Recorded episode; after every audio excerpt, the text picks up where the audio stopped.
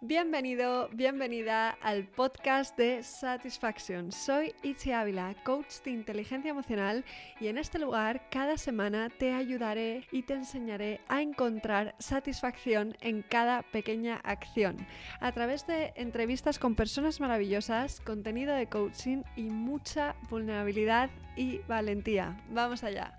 Hoy tengo el placer de presentarte a Jacqueline Lapidus, psicóloga argentina especializada en ansiedad con un posgrado en trastornos de ansiedad, experta en psiconeuroinmunoendocrinología del estrés, también formada en terapia racional emotiva cognitivo-conductual, certificada por el Albert Ellis Institute de New York. Por si fuera poco, Jacqueline es experta en neurociencias cognitivas, neuropsicología y rehabilitación cognitiva, así como también terapia cognitiva conductual en ansiedad y depresión, certificada por el Beck Institute de Filadelfia, USA. Conocí a Jacqueline a través del movimiento social que acabo de crear sobre la ansiedad. Como os podéis imaginar, ella, miembro de la comisión directiva de la Asociación Argentina de Trastornos por ansiedad, no podía faltar. A Jacqueline le apasiona sacar lo mejor de las personas, fomentando sus fortalezas, descubriendo los acertijos que la mente esconde detrás de los bloqueos y creando nuevas alternativas que guíen el camino hacia la autosuperación, en concreto de la ansiedad. Esta conversación es solo un aperitivo de algo muy especial que estamos preparando. Deseando presentarte a Jacqueline. Bienvenida, bonita, y gracias por estar aquí. No, muchísimas gracias por invitarme, por tenerme en cuenta. Siempre para mí es un placer hablar acerca de la ansiedad, acerca de cómo superarla, qué hacer, como decías recién, ¿no? ¿Qué acertijos tiene la ansiedad? Porque en verdad una vez que uno conoce la ansiedad, luego empieza a ser cada vez más fácil superarla. Así que cuanto más nos informamos y más herramientas tenemos, mejor para nosotros. Total, eso vamos a descubrir hoy porque la, entrevista va a estar bastante centrada en la ansiedad, pero antes eh, yo siempre empiezo echando un poquito para atrás en el tiempo. Entonces te voy a preguntar dónde estaba Jacqueline un día como hoy, hace 10 años, y qué has aprendido desde entonces. Wow. Bueno, hace 10 años, hace 10 años yo estaba viviendo en Argentina, eh, tomando la decisión de mudarme a los Estados Unidos. Eh, en ese momento yo daba conferencias eh, internacionales hablando acerca de trastornos de ansiedad. En ese momento era miembro de la Asociación Argentina de Trastornos de Ansiedad, era una de las miembros más jóvenes. Mm. Y de repente se da la oportunidad de viajar y como que, wow, ¿qué hacemos?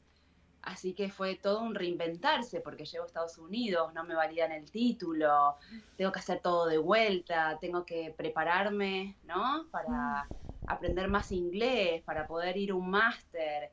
Así que las vueltas de la vida te van llevando hacia rumbos desconocidos y mm, con lo cual hice la carrera de vuelta, todo de vuelta. Todo, otra vez, wow. Exactamente, imagínate tú empezar como que ya era especialista en ansiedad, ya tenía varios posgrados y de pronto como que, ¿qué es la terapia? ¿Qué es una sesión? ¿Qué se hace con un paciente? Em, pero en el fondo todo eso yo sentía que, que me fortalecía porque yo creo que la vida a veces uno se arma como algunos ideales, ¿no? De cómo es la vida, de cómo tiene que ser. Y en ese momento yo decía, ok, este es mi momento de superación, este es mi momento en donde tengo que trabajar para sacarlo mejor. Y así empecé, y así empecé estudiando dos años inglés súper intensivo, haciendo el máster, porque en el fondo yo sabía lo que quería y siempre quise, soy una, una apasionada de, en trabajar con la ansiedad particularmente, o sea, siempre, siempre me dediqué a esto y sabía lo que quería y sé qué es lo que quiero fomentar en la gente y acá estoy. Qué bueno. Sigo trabajando en la ansiedad y, y bueno, ya con, con un, con un máster ya, ya terminado, ¿no? Sí, sí, bueno, ya vamos, todo lo, es que eh, justo en la descripción yo decía, madre mía, qué de títulos, qué de, qué de, qué de cualificaciones, y ahora entiendo, son dobles. ¿Y por qué decidiste, mm, Jacqueline, de especializarte en la ansiedad? Bueno, en realidad una cosa llevó a la otra. Yo estaba en la universidad, teníamos que elegir eh, entrenamientos, pasantías, internships para hacer, y había elegido un lugar que se especializaba en ansiedad en Argentina y, mm, y, empecé a trabajar con los pacientes que eran más severos, con los pacientes que no podían llegar a las consultas, que tenían tanta fobia social que no podían salir de su casa, que tenían agorafobia y no podían salir y no podían ir al consultorio, o inclusive que tenían cuadros obsesivos compulsivos y hacían tantos rituales de noche, de día, que se les hacía muy, muy complicados a las familias llevarlos a a las consultas, a las terapias. Y entonces lo que yo hacía era ir a la casa de mis pacientes, trabajar con ellos en sus casas. Y esa fue una experiencia maravillosa, porque uno conoce la casa de sus mm. pacientes, los conoce en intimidad. Me pasaba tres horas trabajando con ellos. Y a partir de ahí me enamoré, me enamoré del trabajo, de ver el resultado, de ver cómo las personas con trabajo, con dedicación y obviamente entendiendo algunas estrategias y aplicándolas lograban salir adelante y, dije esto es lo que quiero hacer para, para, el resto de mi vida. Qué bonito, qué bonito, jo, me encanta, me encanta. Además, al, al acceder a las casas de las personas es verdad que recibes una información extra eh, maravillosa. Nunca, nunca jamás me voy a olvidar de esos momentos en donde, bueno, después uno ya empieza a atender, ¿no? Como online, presencialmente, en su consultorio, pero nunca me voy a olvidar de esas experiencias maravillosas en donde compartíamos uno a uno, donde yo estaba en la familia, donde yo trabajaba con su familia, como que mm, fue una experiencia súper enriquecedora y, y te pone en un lugar en donde realmente te incluyes mucho y puedes entender mucho más que simplemente estando del otro lado. O sea que esa experiencia para mí fue algo que, me marcó como profesional. Qué bueno, muy vivencial. Eh, ¿Y cómo defines tú la ansiedad, eh, Jacqueline? ¿Crees que ha habido un aumento considerable de cuadros de ansiedad en este último año con todo lo que está pasando? Sin duda, sin duda, sin duda. Em, sí, la realidad es que los seres humanos en general nos educaron para buscar la seguridad, para obtener garantías, para mm, tratar de conseguir nuestros objetivos, ¿sí? Pero de una manera un poco a veces como absolutista. Mm. Y cuando no logramos conseguir los objetivos y nos frustramos y nos enojamos, o cuando no logramos tener certidumbre acerca del futuro y sentimos que necesitamos como controlarlo todo, empieza a aparecer esta como intolerancia a la incertidumbre, intolerancia a la frustración y todo eso nos empieza a llevar por caminos de mucha ansiedad. Y si yo no aprendo a controlar todo eso, pues la ansiedad empieza cada vez a subir, subir, subir. Con lo cual, en este año, ¿no? De tanta incertidumbre y de tantos cambios, para muchas personas que están acostumbradas como a estar como en el confort, en su área de seguridad, en sus rutinas, salir de ahí de pronto es como, wow, ¿y ahora qué? Es el fin del mundo. Y, bueno, la realidad es que adaptarnos a esta nueva realidad es altamente dificultoso. Entonces, ha, habido un aumento no solo en la ansiedad, sino en la depresión, en las dificultades en los vínculos, han habido muchos divorcios, separaciones. Em, así que creo que es complejo para la gente, sí. Totalmente, totalmente. ¿Hay, ¿Hay, estudios ya sobre la ansiedad? ¿Se sabe? Si, eh, como, ¿Se ha estudiado ya o no ha dado tiempo aún a ver cómo no, porque Los, los estudios son como anuales para ver si la población tiene mayor o, menor ansiedad que los años anteriores. Así que mm. creo que en estos tiempos van a empezar a ver estudios acerca de... Vamos a empezar a verlo, total, total. Pues vamos allá. Eh, ahora te pediré eso, que me definas la ansiedad y luego vamos a hacer una tanda de diferencias, porque muchas veces la ansiedad es un concepto que se puede llegar a confundir con otros términos. Entonces, ¿cuál sería tu definición de ansiedad?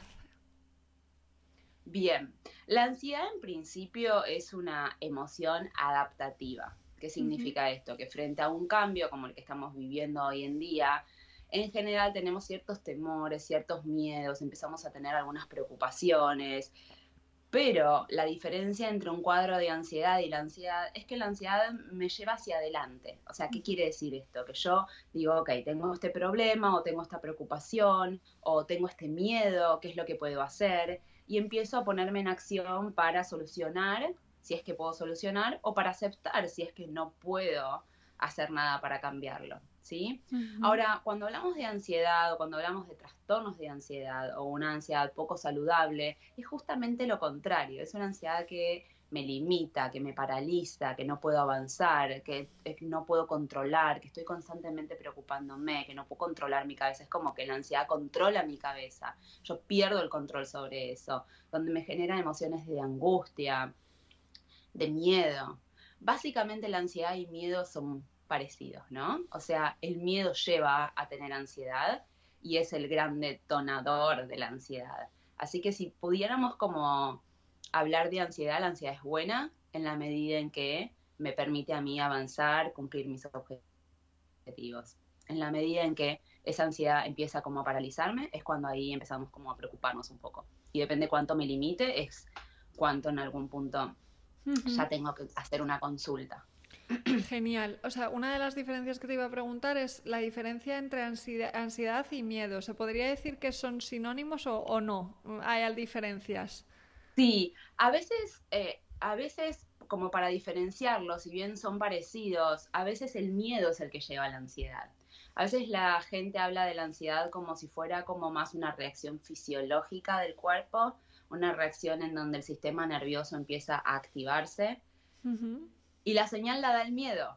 O sea, cada vez que uno tiene miedo, cada vez que uno tiene pensamientos negativos, tiene preocupaciones, piensa que algo terrible va a suceder en el futuro y está como atrapado mentalmente por estas ideas, lo que hacemos es mandarle una señal a nuestro cerebro de que estamos en peligro.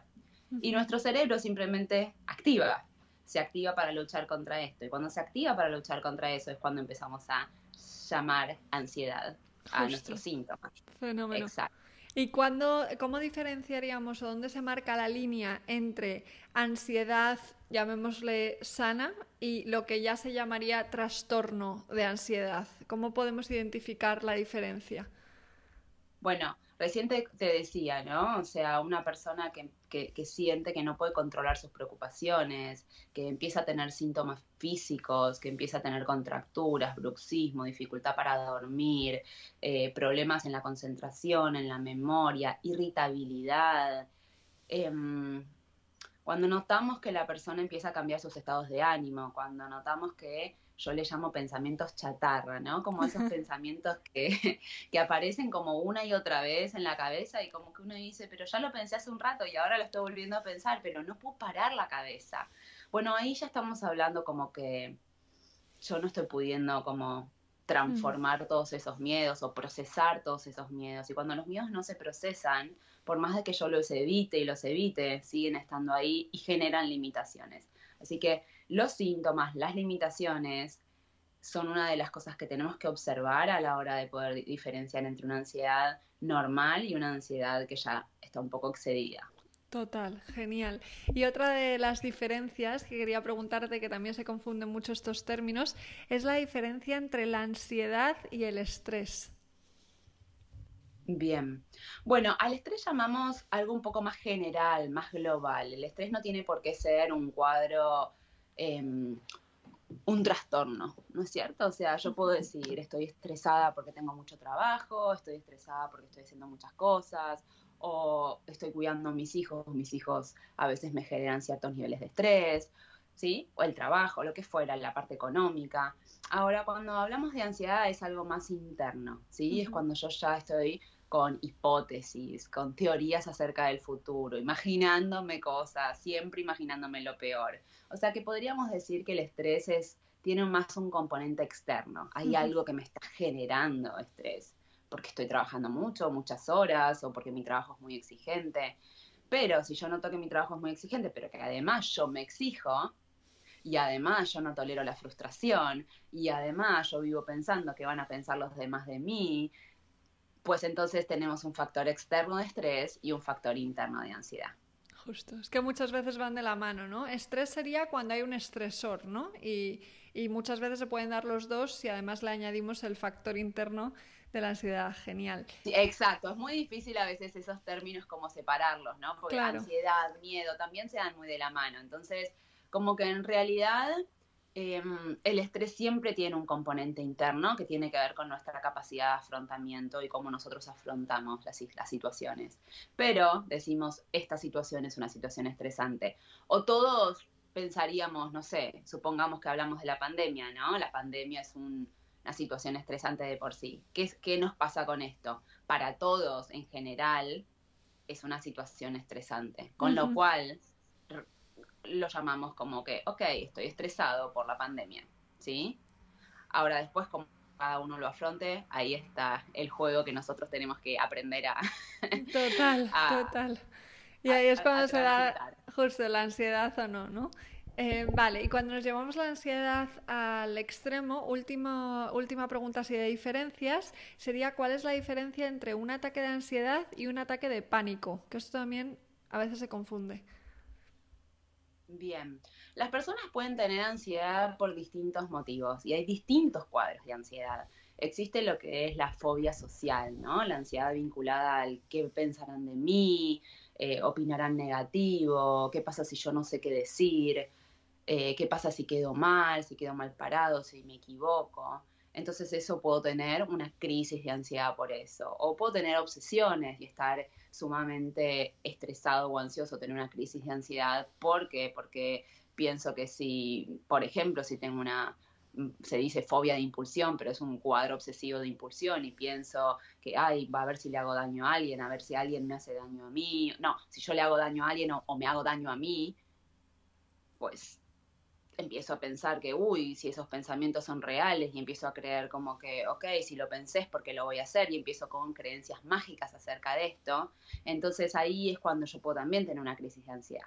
Así que las crisis de ansiedad o pensando en el futuro, que por ahí me muero, que por ahí me enfermo, que me va a pasar algo, que le va a pasar algo a un familiar, o sea, vemos que hay distintos cuadros de ansiedad. Ahora, el ataque de pánico está más vinculado con ciertas creencias específicas, ¿no? Tiene que ver primero con una activación del sistema nervioso central, palpitaciones, sudoración, problemas digestivos, eh, temblores, falta de aire, sensación de que voy a desmayarme. Y viene acompañado de pensamientos. Me voy a volver loco, voy a perder el control, me voy a morir, eh, voy a tener un problema cardíaco, voy a desmayarme, ¿qué me va a pasar? Como que empiezo a tener creencias catastróficas y negativas sobre esos síntomas.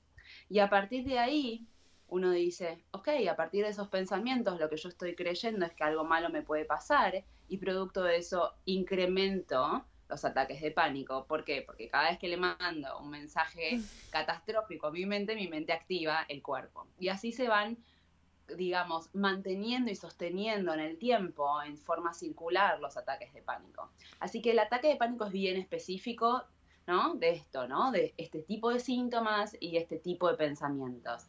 Las crisis de ansiedad tienen que ver más con ansiedad en general, por distintos motivos, sea por que, cómo me va a ver la gente, sea porque me estresan mis pensamientos y pienso que si los pienso son reales, o inclusive porque tengo que ordenar las cosas de determinada manera o limpiar constantemente para que todo esté en orden porque no puedo tolerar que las cosas estén fuera de lugar.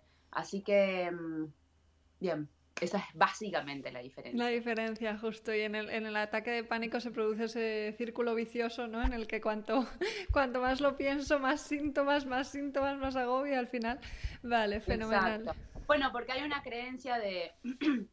hay una creencia de que el ataque de pánico es peligroso. Y esto eh, obviamente para todo el que esté escuchando, si en algún momento tuvo un ataque de pánico o sabe de alguien que ha tenido ataques de pánico a repetición, es algo sumamente importante, se habla en todos lados, pero es muy importante darnos cuenta que los ataques de pánico no son peligrosos, no representan un riesgo para nosotros, para nuestras vidas, para nuestra salud.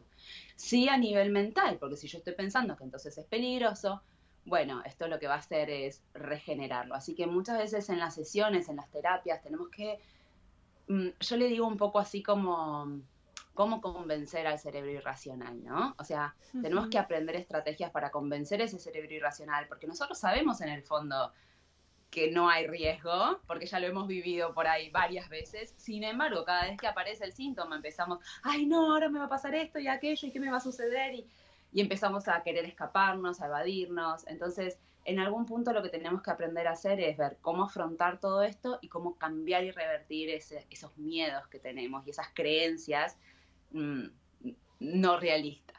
Mm, fenomenal, fenomenal, que esto es todo un proceso, ahora hablaremos de cómo va, ¿no?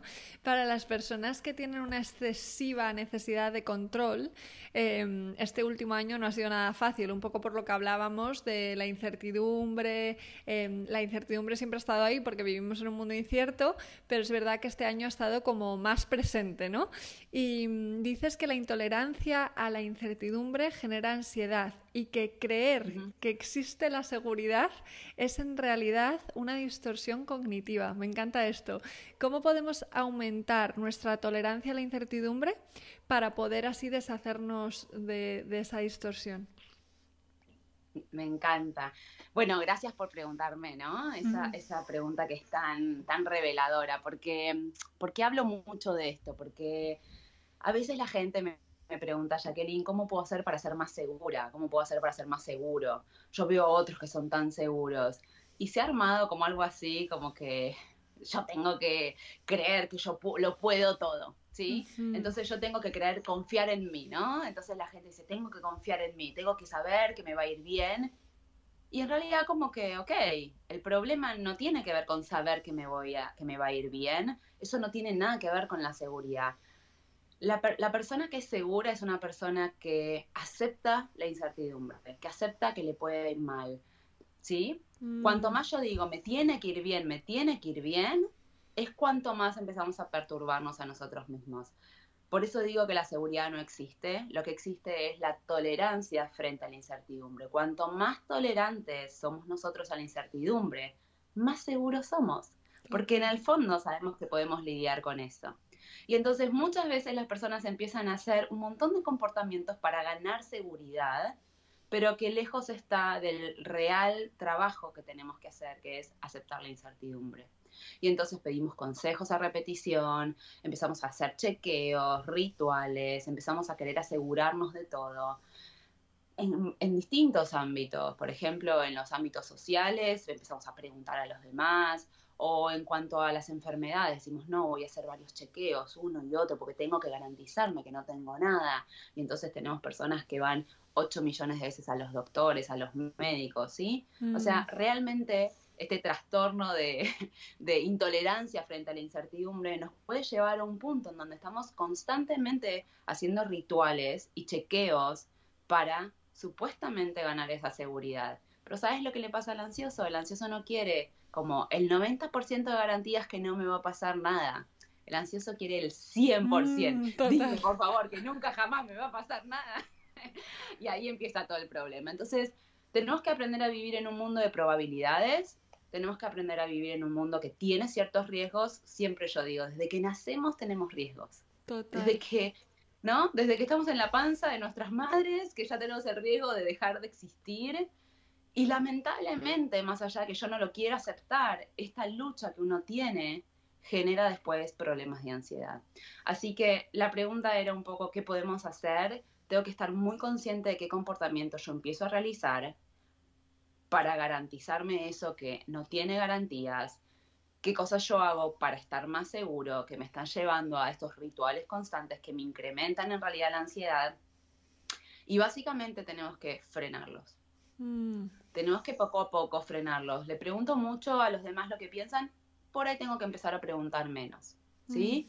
Eh, voy mucho a los médicos si quiero garantías, si quiero que me digan, bueno, tal vez puedo empezar a limitar esos comportamientos. Estoy todo el tiempo pensando porque necesito pensar cómo va a ser el futuro y qué decisión va a ser la mejor, porque necesito saber cuál es la mejor decisión y entonces no, tal vez puedo hacer pros, contras y jugar a el azar, ok, voy a decidir y me arriesgo y me animo a que si no me va bien, pues es parte, veré cómo lo afronto. Pero el hecho de querer garantías de tengo que tomar la decisión perfecta hacia mm. dónde me lleva.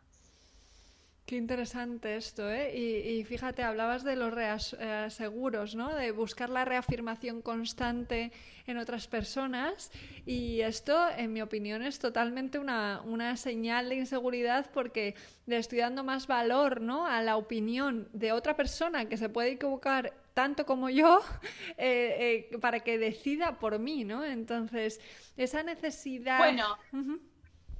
Sí, bueno, eso a veces lo hacemos porque como que total si el otro se equivocó, se equivocó el otro y no me equivoqué yo. Y esto se debe a que somos tan exigentes con nosotros mismos y somos a veces tan críticos ¿sí? Críticos destructivos, que es como que, ok, si me equivoqué, pero bueno, yo no me voy a castigar a mí porque lo hice porque la otra persona me lo dijo.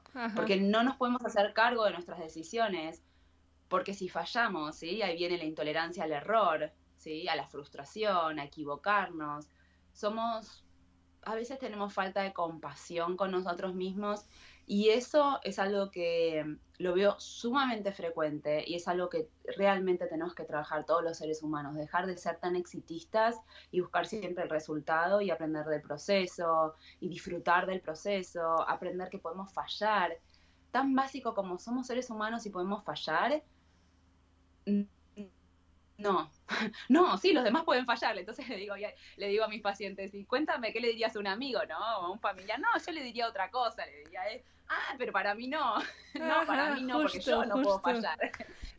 y yo me río porque digo, porque somos dioses, ¿no? Porque yo soy el dios que digo, ok, yo no puedo fallar.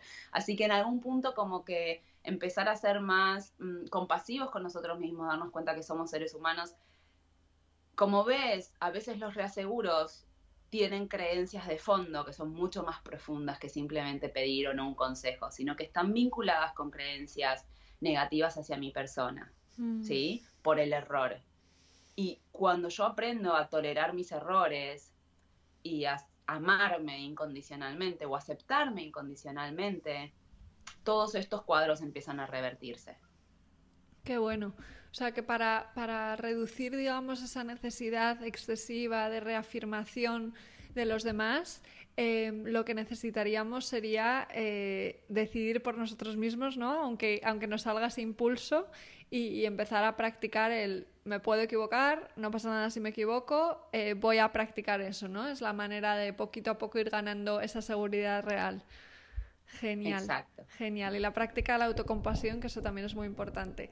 Em, hablabas otro tema que me interesa mucho, que es el uso excesivo de deberías, que nos puede limitar mucho en esta vida, ¿no? Tú lo llamas trastorno de demandas, que me encanta este nombre.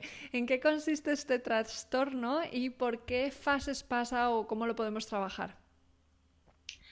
Bueno, el trastorno, el trastorno de las demandas es fabuloso. El trastorno de los debería es fabuloso porque cuando uno empieza a tomar conciencia del diálogo interno, wow, mm. se da cuenta que lo aplica en todo. ¿En qué lo aplicamos? La vida debería ser de determinada manera, como yo la imaginé, como yo la pensé, como yo la idealicé. ¿Y cómo puede ser que me pase algo distinto? Debería sucederme otra cosa. O empezamos, la gente debería. ¿Cuántas peleas nos ahorraríamos, no? ¿Cómo tú no accionaste de esta manera? Si yo yo creo que esta es la mejor forma de que tú tienes que comportarte y no se comportó de esa manera esa persona, el otro debería. Empiezo a mm. demandar a los demás que se comporten como yo quiero, pero como si fuera una demanda, como si fuera obligatorio, como si fuera la realidad, como si yo necesitara realmente eso o inclusive, como hablábamos recién, yo debería o yo no debería equivocarme. Eso, eso, eso iba a decir, justo, justo, el yo no debería equivocarme, ahí está, ahí está presente. Qué bueno. Exacto. Y así empezamos, yo debería sentirme bien, yo no debería tener estos pensamientos, yo debería hacerlo todo correctamente, o yo no debería tener estas sensaciones físicas, o yo debería poder controlar el futuro, o no debería sucederme a mí determinadas cuestiones, o la gente debería pensar de mí determinadas cosas. Y si nos damos cuenta, esto está 24 horas en nuestras vidas, afectándonos, impactando nuestra calidad de vida, peleándonos con nosotros mismos, peleándonos con la vida, peleándonos con los demás. Cada vez que sientas enojo, cada vez que sientas enojo, es muy importante preguntarme qué debería estoy aplicando. Mm. ¿Sí? Y hay gente que me puede decir, bueno, pero es que debería comportarse así. Y la pregunta es, ¿me es útil seguir creyendo que debería? Porque la gente, obviamente, ¿no? dentro de lo ético, la gente debería comportarse bien, debería ser amable, debería ser respetuosa, pero muchas veces nos pasa que no es así. Y aceptar no significa resignar, yo puedo tratar de ver si la otra persona lo puede cambiar o yo también cambiar cosas o inclusive cambiar aspectos de la realidad. Pero la aceptación implica saber que puede no ser así y que qué, es lo que voy a hacer con eso. Total, o sea que necesito eh, gestionar la realidad, no discutir constantemente con la realidad, ¿no? No pelearme con la realidad, es que esto debería ser así ya, pero es que no es, ¿no? Entonces, con cómo estás siendo, ¿qué puedes hacer? Sería un poco eso. Entonces, exacto. Entonces, la primera pregunta es, bueno, ¿me sirve pensar de esta manera? ¿Las cosas cambian porque las pienso así? Bien, no. ¿Cómo son las cosas en general? Bueno, en general estas situaciones suelen suceder, la gente suele equivocarse, los demás suelen Mm, comportarse de maneras que a mí no me gustan, la realidad me, genera frustraciones que, mm, mm, con las cuales no me siento bien. Entonces la realidad es que es muy distinta a lo que yo idealizo y a lo que yo imagino. Y luego empezar a cambiarlo por preferiría, me gustaría, pero si no es así, no es el fin del mundo, puedo tolerarlo, puedo aceptarlo, puedo vivir con eso, puedo cambiar mi forma de afrontar y de lidiar con los problemas y seguramente me empiezo a dar cuenta que la vida y mis estados emocionales dependen mucho más de mí que de los demás. Pero en general, cuando ponemos debería, es porque yo creo que le damos mucho poder, obviamente, a las cosas, a la...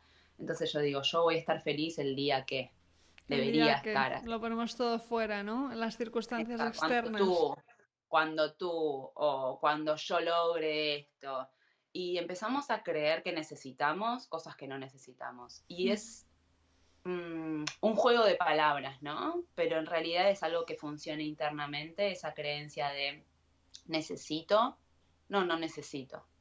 Puedo estar y vivir sin eso, no lo necesito. Lo quiero, lo quiero mucho, me encantaría, pero si yo no lo necesito, una de las frases que puedo empezar a decirme es, puedo vivir sin eso, no es el fin del mundo, hay cosas mucho peores que esto, puedo tolerarlo y si me cuesta mucho aceptarlo y tolerarlo, eso es lo que tengo que trabajar, en aceptar que las cosas son de una forma distinta, que yo me puedo equivocar, que la gente se puede equivocar, que la vida me puede traer cosas injustas, ¿no? Porque a veces decimos, qué injusto.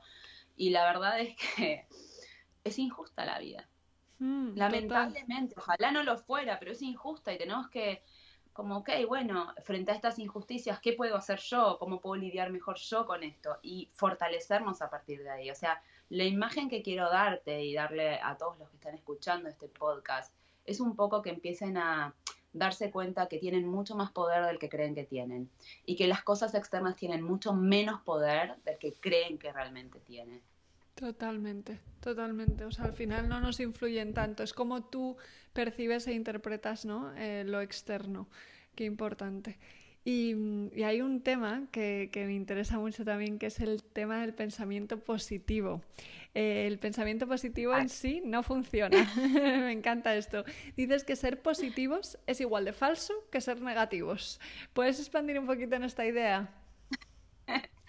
me encanta, me encanta porque porque frecuentemente nosotros creemos que cuando tenemos un pensamiento negativo tenemos que pensar en algo positivo para que entonces nos sintamos bien. Entonces, y aprendemos esto en la sociedad, ¿no? O sea, cuando alguien te dice, ay, estoy por mal por algo, no, tú piensa en positivo, va a salir todo adelante, vas a ver que va a salir todo bien. Mm, ay, pienso que me puedo enfermar. No, nunca te vas a enfermar, piensa en lo lindo, piensa en lo bueno. Bueno, está bueno pensar en lo bueno, en lo lindo, pero no puedo decir, no, no, nunca me voy a enfermar. no, no es real, no es realista. Mi cabeza no se cree mm, oraciones y frases que no, son, que no sean racionales, que no sean lógicas y que no sean racionales. Mi cabeza no se lo cree. O sea, que yo diga todo me va a ir bien. Mm, yo tengo que rendir un examen y tengo mucho miedo porque tengo que rendir un examen y empiezo a decir, uy, por ahí no me va bien, o no me va a ir bien. Bueno, primero que no lo sé. Eso no es una frase realista. Bueno, entonces digo, no, no, me va a ir bien. Pensá que te va a ir bien, pensá que te va a ir. Ah, bueno, me va a ir bien. Mm, no lo sé. Entonces, ¿por qué no es realista y por qué no nos sirve? Porque en realidad lo que tenemos que aprender es a lidiar mejor con nuestros pensamientos negativos.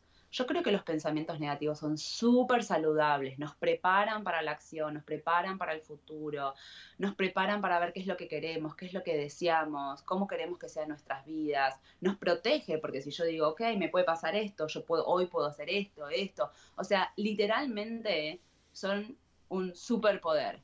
Mm. El problema no son esos pensamientos, el problema es cuando me estanco ahí, el problema es cuando catastrofizo mis pensamientos, cuando digo esto es el fin del mundo, si me pasa esto no voy a poder soportarlo y va a ser para mí lo peor que le puede pasar a un ser humano. Cuando empiezo a querer evitar esos pensamientos, ay, me dan mucho miedo, no lo quiero pensar. ¿Cuántas veces no nos preparamos para, para cuestiones importantes de nuestras vidas porque no queremos pensar en negativo? Y mm. así nos educan, porque tú vas y le cuentas a alguien y te dice, no, piensa en positivo. Entonces creo que hay una dificultad en la sociedad para conectar con las emociones, conectar con los problemas, conectar con las preocupaciones.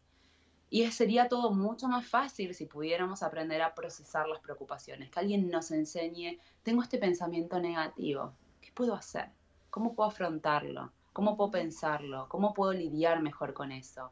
¿Cómo puedo, literal, darle lugar y, pensarlo y, analizarlo y, no quedarme como, ay, si me pasa, ay, si no me pasa, no, no me va a pasar, sí me va a pasar. Así que en algún punto, cuando alguien me dice, quiero superar la ansiedad pensando en positivo, mm, no, a fin de cuentas, ese pensamiento no te va a servir. Lo que tenemos que aprender es a pensar realistamente en términos de probabilidades para darle un marco. Tenemos que aprender a dejar de pensar en catastrófico. Negativo y catastrófico no es lo mismo. Y por último, ser más racionales a la hora de plantear nuestras preocupaciones. Y aprender que si eso pasara, pues qué puedo hacer, cómo puedo lidiar con eso, qué, capacidad de control tengo o no y qué tengo que aceptar. Esa es la parte difícil, ¿no? Eso es. Como que, ¿cómo aceptar? Yo no quiero aceptar esto. Total, total. Es que según te iba escuchando todo esto que has ido diciendo, digo, claro, se puede aplicar a la ansiedad eh, antes de llegar al trastorno, ¿no? La ansiedad está ahí para protegerte y si sabes gestionarla, es un regalo, ¿no? Entonces, yo durante muchos años sufrí ansiedad, que esto siempre lo cuento, ¿no? Y estuve mucho tiempo buscando la forma eh, de sentirme mejor, ¿qué, me puede funcionar, no funciona esto, no funciona lo otro, ¿no? Y al final, eh, lo que más me funcionó de todo fue la estrategia de exposición consciente, ¿no? En Australia lo llamaban técnica de exposición. Mm, y, bueno, creo que es justo, tiene mucho que ver con esto que decías, sino al final lo que hacemos es evitar. Ah, venga, pienso en positivo y se me olvida. Bueno, no, no, no se te olvida, ¿no? Eso sigue ahí, la emoción sigue diciéndote, eh, que aquí estoy. Entonces, ¿en qué consiste mm, esta estrategia de las cosas? Y todavía hoy en día hay psicólogos y hay em, terapeutas en donde estimulan la evitación del pensamiento. donde, donde el consejo es no pienses, y la realidad es no sirve. No sirve, la persona no puede dejar de pensar en algo que le da miedo. Si yo pienso que me voy a morir y alguien me dice no pienses en morirte, pues no puedo. Lo que tengo que trabajar es cómo puedo afrontar esas ideas que tengo sobre la muerte, cómo puedo exponerme. Obviamente no nos podemos morir para exponernos, ¿no? Hay situaciones que se, sí puedo imaginariamente empezar a jugar un poco con, con los miedos. Y mm. esta técnica de exposición está basada, obviamente, en, bueno, eh, eh, en, el aspecto fisiológico de las emociones, que tiene mucho que ver con que todas las emociones son, no son permanentes, ¿sí? Son momentáneas. Y así como la ansiedad baja, así como la ansiedad sube. Y así como sube, vuelve a bajar y vuelve a subir y vuelve a bajar. Si yo permito que la ansiedad esté en mí, en algún momento va a bajar, no por evitación, sino porque en sí el proceso fisiológico baja, porque hay una descarga de adrenalina, la adrenalina se termina y me empiezo a sentir mejor. Lo mismo pasa con el llanto, tú quieres llorar y llorar y llorar, hay un momento que vas a dejar de llorar, no importa cuántas ganas tengas de llorar, puedes llorar, frenar, volver a llorar después, pero no puedes llorar sin parar. Cuando yo aprendo que la ansiedad se pasa exponiéndome a ella y que no tengo que evitarla, empiezo a aprender que la ansiedad baja, ah, es que es algo, un aprendizaje que tal vez yo no lo sabía, porque a veces la creencia es hasta dónde va a llegar, qué es lo que me va a generar, mm. ¿sí? Empiezo a darme cuenta que yo puedo hacer que baje y empiezo a dejar de tenerle miedo porque empiezan a cambiar mis creencias acerca de la peligrosidad de la ansiedad. Así que la exposición progresiva, que es lo más importante, paulatina, gradual, con compasión, siempre, ¿no? De forma delicada, ¿no? Como que ir y afrontar. Em, siempre me acuerdo de una paciente que, que tenía fobia a las cucarachas, ¿no? Y ella, una fobia puede ser sumamente limitante, ¿sí? y ella no salía de su casa sola, no abría una ventana, tenía pesadillas por la noche, o sea, literal estaba constantemente pensando en las cucarachas. ¿Tú crees que si yo le digo a la paciente, ay, pero ¿por qué piensas eso? Si la cucaracha no va a hacerte daño. Y yo le digo que la cucaracha no es mala, ¿tú crees que va a resolver la fobia? No, porque es un cuadro irracional. Entonces lo que tengo que también trabajar es con su reacción fisiológica de temor, no solamente con sus creencias y pensamientos, porque en ese caso nadie piensa que la cucaracha es peligrosa. Entonces, ¿cómo resuelve la fobia? Con exposiciones paulatinas, con exposiciones graduales, tolerando poquito a poquito la ansiedad. Y entonces primero empezamos con no sé, escribiendo cucaracha, cucaracha, cucaracha, después viendo imágenes de cucarachas, después viendo videos de cucarachas, hasta que trajimos al consultorio cucarachas, hasta que sacamos las cucarachas y empezamos a jugar con las cucarachas. Y como que no es que las tenía que agarrar, ¿no? Eh, a veces no llegamos a ese punto, ¿no? En donde hay que agarrar una cucaracha, pero nadie la agarra y no sería natural, ¿no?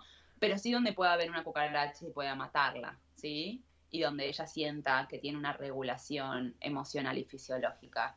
¿Y el resultado cuál es? Empezó a salir sola a la calle, empezó a abrir las ventanas, me empezó a contar, uy, apareció una cucaracha, la pude matar, no necesité, no particularmente como que, wow, qué linda cucaracha, ¿no? no es mm. ese no, nuestro objetivo pero sí que la cucaracha dejó de limitar su vida en, el, en, ese, desde esa perspectiva.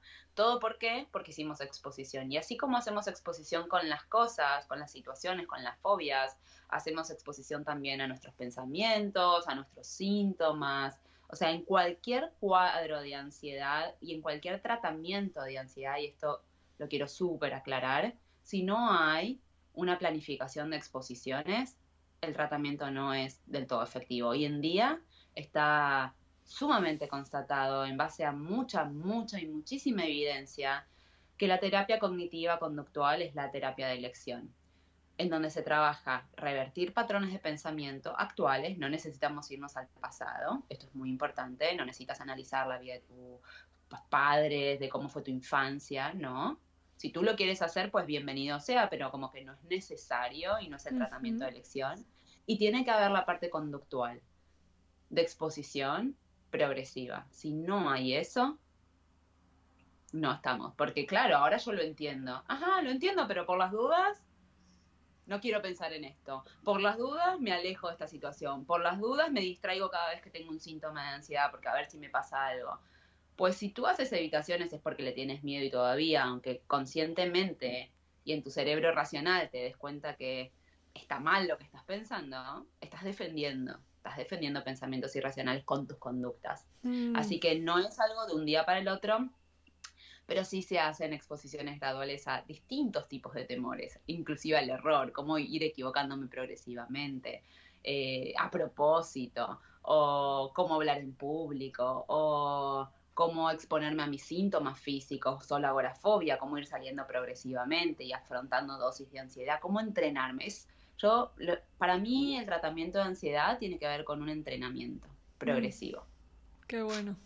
De verdad, ¿eh? Jacqueline, me encanta escuchar esto porque lo he vivido en mi propia experiencia y para mí, eh, desde luego, no, no, no ha habido nada que haya funcionado más. O sea, al final, hasta que no te expones, sigue estando ahí. Da igual lo que intentes racionalizar, lo que intentes pensar, pero sigues evitando eh, esos miedos, ¿no? O sea, que maravilloso. Y, hay un tipo de ansiedad del que me gustaría hablar que creo que es muy interesante, que no todo el mundo conoce, que es la ansiedad de alto funcionamiento, que se puede confundir con la alta productividad. Entonces, ¿cómo funciona la ansiedad de alto funcionamiento? ¿Cómo podemos identificar y dejar de premiar el perfeccionismo y el workaholismo como maneras ideales de funcionar en la sociedad, ¿no? Que es algo que aún hacemos mucho y que puede ir, puede ser contraproducente para, para sanarnos de este tipo de ansiedad.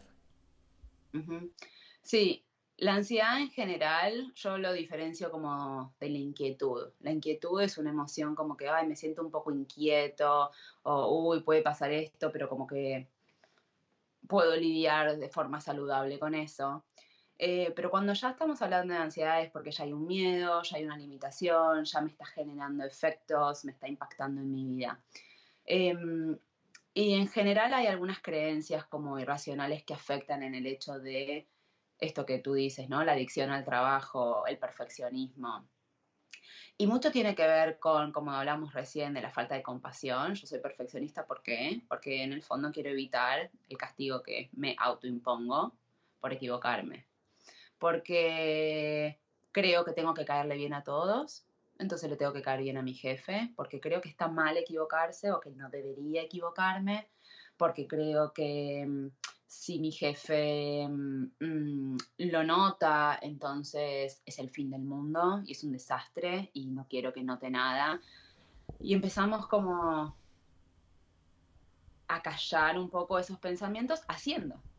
Mm. entonces, cada vez que yo lo hago todo bien, ay, qué bien que me siento, pero no me siento bien, en el fondo no me siento bien, estoy alimentando esas creencias. Con lo cual a veces es súper difícil trabajar en exposición porque requiere como cierto esfuerzo, requiere cierta conexión con emociones que no me gustan, pero en definitiva son las que empiezo a tener que aprender a tolerar y empiezo a cambiarlas, ¿sí? Empezar a decir, ok, quiero equivocarme y quiero sentirme distinto cuando me equivoco, lo tengo que practicar. O quiero empezar a Mm, tolerar la crítica, porque me doy cuenta que cada vez que alguien me critica, mi, mi, mundo se viene abajo, o porque no sé si me critican, pero me imagino que me critican. No sé, puedo hacer exposiciones de imaginarme que tal persona me critica y me cierro los ojos y me imagino que me critica y trato de quedarme en esa imagen y trato de fomentar esa imagen que me da ansiedad hasta que, ¿no? Yo llamo muchas veces aburrir a la ansiedad, ¿no? O sea, mm. ¿cuánto tiempo yo puedo estar con esa imagen, sintiendo ansiedad. A los 40 minutos lo más probable que pase es que yo me empiece a aburrir de esa imagen. Y eso es lo que queremos. Mm. Que, que, cada uno de ustedes que están ahí del otro lado y que tienen determinados miedos, y nos sirve para todos, no solo para los cuadros de ansiedad, podamos empezar a afrontar esas imágenes. Em, que tienen que ver un poco con, como vos decías, ¿no? El premio y el castigo. Estamos educados así, ese es el problema. Estamos educados a cuando somos chiquititos, que nos premien no por el proceso o por cuánto estudiamos, sino que nos premien por, ay, qué inteligente sacó 10, ay, no, qué mal, te sacaste mala nota, no importa lo que hiciste. Y eso tiene después consecuencias en nuestras vidas. Y todos estamos educados un poco de la misma manera, ¿no? O sea, mamá y papá se ponían contentos cuando el resultado era óptimo, ¿no? Mm. Y, y, después lo, lo introyectamos, ¿no? Lo internalizamos y a, a partir de ahí empezamos a generar lo mismo. Por eso es tan importante empezar también a ser conscientes de la educación que generamos en nuestros hijos y poder como acompañarlos en las frustraciones y poder premiar el proceso y no el resultado, no pasa nada, bien, te felicito igual, te doy un, ¿sabes qué? Te fue mal, te doy un premio igual. Qué bueno, Porque me encanta. mucho esfuerzo. Sí, sí, sí, sí. y, por ejemplo, si yo rindo un examen y pues me va mal, ¿sabes qué? Me voy a premiar igual, no hay ningún motivo por el cual yo me tenga que castigar, por el cual tenga que estar deprimida, por el cual yo tenga que enojarme conmigo. Así que el premio puede ser empezar a premiar el, proceso y mm, más que el resultado. Wow, me encanta esto, premiar el proceso, qué importante, ¿eh? porque es que nos cambiaría totalmente la perspectiva. Al final, si, si vivimos eh, solo pendientes del resultado, vivimos esperando, porque estamos siempre esperando al siguiente resultado y nos perdemos todo, todo el camino que hay entre medias. O sea que, muy importante. Vivimos para el resultado, todo el tiempo es como el éxito, el éxito, el éxito, ay, me fue bien. Pero ¿sabes lo que pasa con eso? Que es tan vacío de contenido, porque al rato que yo logré algo, al rato ya quiero otra cosa, y al rato que quiero otra cosa, quiero otra, y como que es un proceso de nunca acabar, y si disfruto del proceso, entonces es todo distinto porque no necesito el, no necesito el resultado, no debería estar feliz solo por el resultado. Justo, la satisfacción del resultado es muy efímera, pero la satisfacción del proceso, si lo disfrutas, es mucho más duradera. Qué bueno, me encanta esto. Eh, ¿qué, vamos con las herramientas, la parte como más práctica, que ya hemos hablado de alguna. ¿Qué tres herramientas recomendarías para una persona que esté sufriendo ansiedad y que no se pueda permitir una terapia en este momento? Como si fuera una especie de kit de primeros auxilios, que sabemos que ahora hay muchas personas en situaciones económicas un poco complicadas. Bien, leer, leer y leer. Eh, informarse, eso es bueno tener cuidado de donde uno se informa, eso también. Por eso es mejor leer acerca de la terapia cognitiva conductual, algún libro especializado en eso. Em, pero el kit. El kit es empezar a darme cuenta que mis pensamientos impactan en mi vida. El kit es darme cuenta que yo creo que lo demás afecta, pero en realidad es mi reacción, mi respuesta, cómo yo lidio, cómo yo afronto los problemas. Así que número uno, identificar mi mis pensamientos. Cada vez que te sientas mal, angustiada, cada vez que te sientas con miedos, cada vez que te sientas enojado, escribe. Escribe, mm. escribe, escribe. Dos, dale tiempo a tus preocupaciones. Dale tiempo, pero un tiempo que sea de calidad, ¿sí? Un tiempo que sea mm, prolongado. Por ejemplo, una hora. Una hora por día o 40 minutos ahora y 40 minutos a la tarde yo voy a destinar a preocuparme, pero no de cualquier manera. Voy a agarrar un lápiz, voy a agarrar un papel, voy a escribir todas mis preocupaciones, voy a empezar por una y voy a decir, ¿qué podría decirme? ¿Qué podría pensar? ¿Qué alternativas tengo? ¿Qué me diría alguien a mí? ¿Qué le diría yo a alguien? Empecemos a procesar nuestras preocupaciones, dejemos de escaparnos de ahí, mm. ¿sí?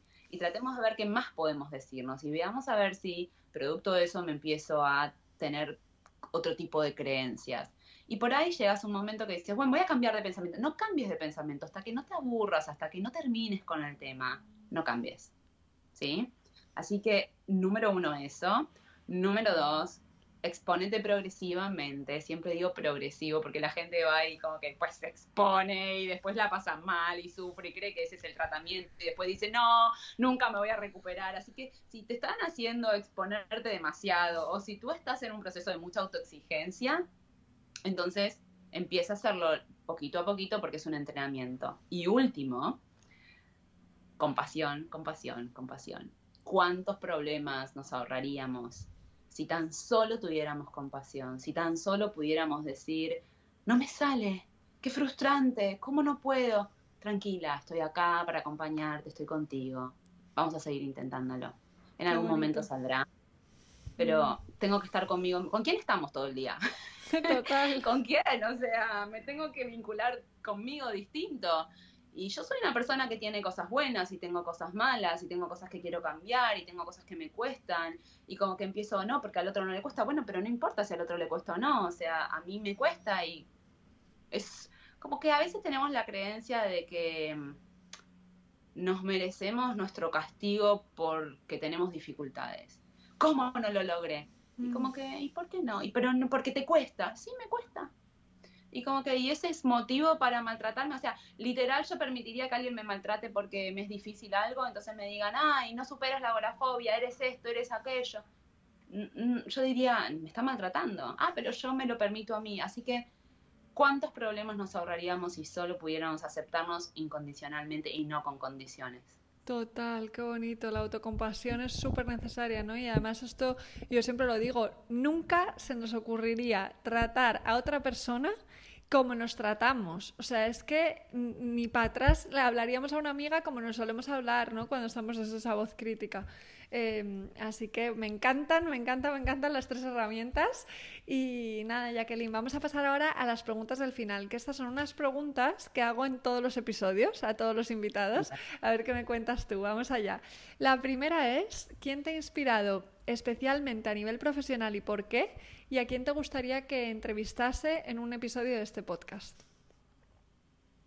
Bueno, no están presentes a quienes quisiera que, que entrevistaras pero yo me formé mucho bajo la metodología, obviamente, de la terapia cognitiva conductual, que está basada en evidencia y me he formado, con lo cual podría decirte que Beck y Albert Ellis han sido de gran inspiración para mí, para mi vida personal y por sobre todo el, el impacto que genera en mis pacientes y en la gente que me consulta. Y es una filosofía que tiene que ver con, particularmente la de Albert Ellis, es una filosofía que tiene que ver con tolerar la frustración, con reducir las demandas, con tolerar la incertidumbre, la incomodidad y dejar de todo el tiempo como poner nuestros ideales como una demanda y como que dejar de dramatizar y de catastrofizar, en mm. donde hay una aceptación incondicional frente al otro, ¿sí? No quiere decir que me tenga que quedar con el otro, ¿sí? O sea, no tengo, no quiere decir como que, ay, sí, pero como que yo digo, ok, te acepto y como te acepto también me puedo ir, o como te acepto yo esto no lo quiero, pero entiendo quién eres, ¿sí? Donde hay una aceptación incondicional mía, o sea, no, me molestan cosas mías, quiero cambiarlas, pero me acepto igual, ¿sí? Y en donde hay una aceptación de lo que sucede alrededor en vez de la queja, ¿sí? Improductiva. Así que si hay alguien sin duda que, que cambió mi vida por completo fue toda la teoría y todo el trabajo que ha hecho Albert Ellis. Mm, qué bueno, me encanta, me encanta esto. Es el eh, padre de la terapia cognitiva, no es alguien así nomás, ¿no? No me has dicho así. ni más ni menos que el padre, ¿no? Tal cual, tal cual. Pero, ojo, qué interesante, qué interesante lo que cuentas, me encanta. Vamos a, vamos a seguir. La siguiente pregunta sería, ¿qué asignatura añadirías en todos los colegios del mundo si pudieras? Psicología. Mm. Ay, la, la, realidad es que si pudiéramos como aprender a procesar nuestros pensamientos y nos enseñaran de muy chicos, nos ahorraríamos muchos problemas, muchos problemas de depresión, muchos problemas de ansiedad, muchos de estrés, la gente literalmente viviría mucho mejor. Total. Pero resulta que es más importante matemática que psicología, no lo sé por qué, literalmente no sé por qué. Eh, pero se ve que está basada la educación en el resultado, en que seamos máquinas y no en cómo, cómo procesar nuestras emociones. Pero en todo nos iría mejor, nos iría mejor laboralmente inclusive, porque sabes la cantidad de bajas laborales que hay, sabes cuántos, cuántos médicos se consumen porque por los miedos, por la hipocondria, por el miedo a las enfermedades, cuánto por ataques de pánico. Realmente se consumen muchos recursos. Y si con solo tener psicología y que la gente aprenda a manejarse mejor, nos ahorraríamos además como sociedad no solamente dinero, o sea que a nivel de Estado es un mm. beneficio, sino que además viviríamos mucho mejor. Totalmente. O sea, la, educación emocional al final em, es que yo creo que lo cambiaría todo. Y es verdad, visto así, también es un ahorro económico. O sea, es que mm, a todos los niveles las emociones y los pensamientos es lo único que nos van a acompañar. vayamos a donde vayamos, nos dediquemos a lo que nos dediquemos. Los pensamientos, yo siempre digo, ¿no? Los pensamientos son más importantes porque en realidad nos sentimos de acuerdo a lo que pensamos. Dependiendo de lo que tú pienses, es cómo te vas a sentir. Si yo pienso, la vida es injusta, no debería pasarme esto, ¿por qué sucede lo otro? Voy a sentir enojo. Si yo digo, necesito controlar el futuro, eh, tengo que tener el control de todo, puede pasar esto y tengo que estar atento, voy a tener miedo. Ahora, si yo puedo decir que bueno, que todo eso no me pasa y dónde estoy ahora parado, voy a tener gratitud o voy a tener resiliencia frente a los problemas. Así que es todo. Es todo, todo, todo. Estamos haciendo ahí un llamamiento en cada podcast con cada respuesta a esta pregunta. Eh, vamos allá, seguimos. La siguiente es, ¿podrías compartir alguna frase o cita que haya marcado tu vida o la haya transformado? Bueno, hay muchas. Em, por ahí se me ocurren dos en este momento. Eh, una puede ser lo que resistes, persiste. Mm, me encanta. Esa para la ansiedad es muy, muy fuerte. Eh, nos resistimos tanto a sentir que finalmente persiste ese sentimiento y sería mucho más fácil simplemente sentirlo. Mm. Y a veces por no querer sentir lo que nos hace lo que nos genera incomodidad, terminamos aumentando este, este tipo de, de dificultades. Y con solo sentirlo era mejor. Duele, duele, pero sanamos. O sea, mm. cuando nos animamos a sentir o cuando nos animamos a pensar en lo que nos da miedo, nos sanamos. La otra tiene que ver más con las preocupaciones, que es algo así como, si algo te preocupa, búscale solución, pero si no tienes solución, ¿para qué te haces problema? Eh, y tiene un poco que ver con aceptar que el problema va a estar ahí y tengo que aprender a vivir con los problemas Mm. Eh, más que pensar que cuando los problemas no estén yo voy a estar bien. Mm, no, esa mm. es una creencia totalmente irracional, siempre vamos a tener problemas y están ahí. Por ahí un día no están, dos días no están, pero el problema está siempre ahí, la frustración siempre está ahí, los errores siempre están ahí, todo está ahí, la insatisfacción siempre está ahí. Así que em, bienvenido sea como aprender de, Total.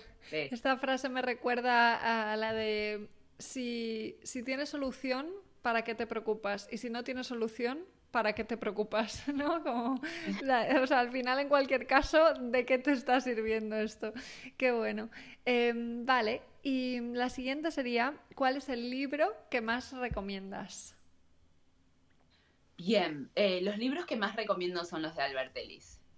Eh, así que en español, en inglés, lo que quieran, siempre es un buen libro, es un libro que vas a tener estrategias, que vas a profundizar sobre los miedos. Em, hay uno que se llama Controle la ansiedad antes que la ansiedad lo controle usted, ese me encanta, es un libro como de cabecera. Y de paso aprovecho a decirte que falta poco para que lance mi libro, así que también lo recomiendo. Seguramente este año, a mitad de año. Em, así que ese es un muy buen libro. Qué bueno, qué bueno, qué bueno. Va a salir a la vez de lo que estamos preparando, que aún no podemos decir nada, pero, pero va a salir más o menos a la vez. Qué ilusión. Pues nada, lo dejaré en las notas cuando esté, cuando esté listo. Qué ilusión. Ay, gracias. Y, nada, nos quedan dos. La siguiente es, ¿qué tres ah. cosas haces cada día para cuidarte? Bueno, creo que para ir un poco con lo que hoy hablamos, ¿sí? Hago todo lo que hoy hablamos. o sea, literalmente cuido mi forma de pensar, cuido mis pensamientos, identifico cómo me siento, identifico que cuando me siento de una manera, qué es lo que estoy pensando, veo cuál es mi diálogo interno, trabajo día a día con eso y veo grandes resultados y cada vez me siento aún mejor porque soy psicóloga, pero cada día uno se puede sentir mejor y ir como puliendo y puliendo. Eh, así que yo creo que uno de los grandes cuidados que una persona puede hacer eh, tiene que ver con identificar pensamientos y cuidar nuestra forma de pensar y establecer un patrón de pensamiento saludable. Así mm. que eso creo que es todo. Y por otro lado, la aceptación incondicional. O sea, para mí, para la vida, para los demás. Que no es fácil porque los demás te van a frustrar y a mí no me gusta que, que me frustren porque a nadie le gusta. Pero sí como que aprendo a, ok, el otro no tiene que satisfacer mis necesidades, no vino a este mundo a satisfacerme y pues si no quiere satisfacerme yo tengo que hacerme cargo mm. de mis emociones. Con lo cual la, la tendencia a hacerme cargo de mis emociones más que a los demás es un gran resultado que, creo que tiene que ver como con el kit del que hablamos y con los cuidados personales. Porque puedo ir a hacer actividad física, pero seguir pensando en la forma que pienso y mi vida va a cambiar por ahí físicamente porque voy a estar mejor preparado, pero mental y emocionalmente va a ser igual de, de compleja. Sí, totalmente, eso es súper importante, ¿no? Aunque te pongas súper en forma físicamente, si sigues todo el rato alimentando esos pensamientos te vas a sentir igual de mal. Importantísimo. Sí, hay gente que hace meditación, hay gente que hace mindfulness, hay gente que hace respiraciones, pero me encanta, me fascina, está bueno si te sirve. Hay gente que no le gusta, pero hay gente que le gusta muchísimo. Pero si después durante todo el día voy a estar con los mismos estilos de pensamiento y creyendo que me siento así porque las cosas son de determinada manera, mm, en definitiva, al fin de cuentas, como que no me puedo pasar todo el día respirando para calmar mis emociones tengo que aprender a... Es cambiar el mapa mental, o sea, es cambiar la forma en la que percibes, ¿no? Que es algo mucho más profundo. Sí, bueno, quiero agregarte, porque parece que hablamos y como que si fuera fácil, yo nunca dije que es fácil, podemos hacer cosas difíciles, y aunque sea difícil, porque muchos dicen, sí, pero Jackie, pero es muy difícil. Sí, Requiere entrenamiento, requiere práctica y un día no te va a salir y pues, no pasa nada y lo sigo intentando. Y lo más probable que suceda es que si lo sigo intentando lo sigo intentando lo sigo intentando, en algún momento me termine saliendo y que cada vez me sea más fácil. No pretendemos que vayas a correr y puedas correr una maratón porque un día te levantaste y querías ir a correr una maratón o que tengas músculos o que bajes de peso de un día para el otro tampoco pretendemos que pienses de una forma distinta de un día para el otro, que te saques un patrón de pensamiento que viene acompañándote durante toda la vida. Pero sí es posible, si la gente lo está haciendo. Y si la gente lo está haciendo, no hay ningún motivo por el cual tú no puedas. Eso es, eso es, justo. Requiere constancia y requiere entrenamiento. El ejemplo que has puesto es buenísimo, ¿no? Igual que no esperas cambiar tu cuerpo así de la noche a la mañana, pues lo mismo pasa con la mente. Me encanta. Pues nada, Jackie, vamos a por la última pregunta, que es ¿qué es para ti la satisfacción? Esta es una de mis preferidas. Em, yo soy una gran amante de la insatisfacción. Amo la insatisfacción. Creo que no hay mejor en la vida que sentirse insatisfecho, que, mm. darse cuenta todo lo que uno puede mejorar, que mm, creo que la insatisfacción es como mi mi cable a tierra, que me muestra mis deseos, que me muestra hacia dónde quiero ir, que es por lo que lucho. Nunca jamás pretendo la satisfacción, no me interesa la satisfacción, aprendo a vivir en la insatisfacción. Creo que todo lo contrario, que la satisfacción o la creencia de que tenemos que estar satisfechos anula por completo nuestras vidas, literal. Eh, nos lleva a la depresión, nos lleva al miedo, a la ansiedad, a los enojos, Así que en realidad para mí la insatisfacción es todo. Y cada vez que me siento insatisfecha, cada vez que no logro algo, eh, para, Mí es un para mí es un desafío. O sea, cualquier problema que tenga, si lo puedo ver como un desafío y lo puedo ver como, a ver, la vida es un proceso y cuando termine un logro voy a querer otro, y cuando quiera otro voy a querer otro, y cuando quiera otro voy a querer otro, y me encanta eso, y eso es parte del crecimiento. Así que em, si están insatisfechos o si alguien está insatisfecho, yo siempre digo, ¿no? Hacernos amigos de la insatisfacción es el mejor regalo que podemos tener. Qué bueno, qué interesante cómo lo, cómo lo cuentas, ¿no? Porque yo diferencia justo entre lo que hablábamos antes, satisfacción como la duradera más del proceso de disfrutar ese momento y la satisfacción como del resultado que es muy efímera y nunca lo había planteado desde ese lugar que también es muy interesante. Así que nada, ha sido un placer compartir este rato y creo que servirá a muchísimas personas que lo escuchen, porque ahora mismo es un momento en el que hay muchas personas eh, sufriendo ansiedad y creo que, este podcast o este episodio es un regalazo para que pueda ayudar a mucha gente. Bueno, me alegro, siempre es mi intención llegar a más personas, que cada vez tengan más herramientas, ponernos a reflexionar, a pensar, a cambiar creencias que por ahí teníamos, ¿no? Como y, cambiarlas por completo. Eh, y déjame mencionarte que para más información o si quieren saber más acerca de lo que hago y si quieren tener tips diarios y trabajar, ¿sí? Yo hago como terapia individual con los pacientes, pero también me encanta en mis redes, es como una terapia grupal de que quieran, ¿no? Porque claro trabajo con la gente. Así que me pueden seguir también en, Instagram, en Ansiedad Life Coaching, eh, o pueden también seguirme en YouTube como Jacqueline Lapidos, y ahí van a ir viendo todos los videos. Y ojalá que cada uno de ellos son chiquitos, son cortitos, a veces un poquito más largos, pero en general van como al grano y lo que intento es ayudar a cada vez más personas. Mm, y lo estás consiguiendo, desde luego que sí. Eh, eh, dejaré toda esta información que has dicho ahora, la dejaré escrita para que sea más fácil también que te encuentren, que encuentren tu web y todo. Así que fenomenal. Muchísimas gracias, Jacqueline. Un placer enorme. Un placer, muchas gracias por la invitación. Aquí ha llegado la increíble conversación con Jacqueline.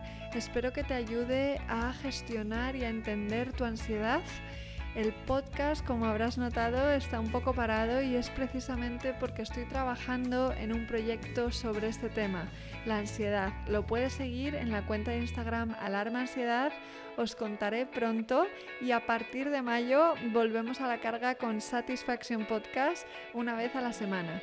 Mientras tanto, te mando todo mi amor y satisfacción.